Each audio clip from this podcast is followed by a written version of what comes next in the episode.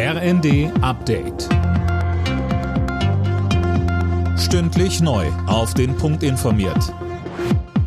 Ich bin Silas Quiring. Die Gasversorgung über die Pipeline Nord Stream 1 wird erneut für einige Tage unterbrochen. Vom 31. August bis zum 2. September gibt's keine Lieferungen, teilte das russische Energieunternehmen Gazprom mit. Als Grund werden Wartungsarbeiten genannt. Es ist nicht das erste Mal. Mit so einer Begründung hatte Gazprom die Pipeline bereits im Juli für zehn Tage stillgelegt.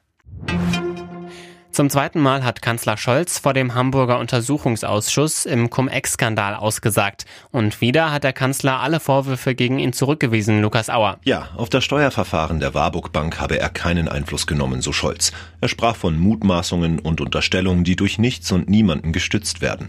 Der EU-Ausschuss geht der Frage nach, warum die Hamburger Finanzbehörde auf eine Steuerrückforderung über 47 Millionen Euro von der Warburg Bank verzichtet hatte.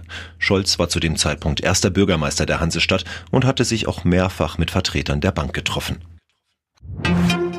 Mit Blick auf das massenhafte Fischsterben in der Oder gibt Mecklenburg-Vorpommern vorerst Entwarnung. Im Stettiner Haff wurden bislang keine auffälligen Werte festgestellt. Das ist eine gute Nachricht, so Mecklenburg-Vorpommerns Umweltminister Till Backhaus. In den Hoheitsgewässern des Landes Mecklenburg-Vorpommerns gibt es keine toten Fische. Und die Proben von lebenden Fischen aus dem Haff werden jetzt auch nochmal untersucht, damit wir auch im Interesse des Tourismus ist und auch der Menschen, die sich große, große Sorgen machen, dass wir Entwarnung geben können.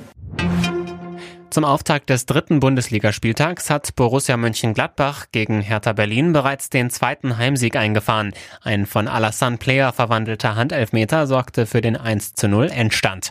Die Hertha bleibt damit weiterhin sieglos. Alle Nachrichten auf rnd.de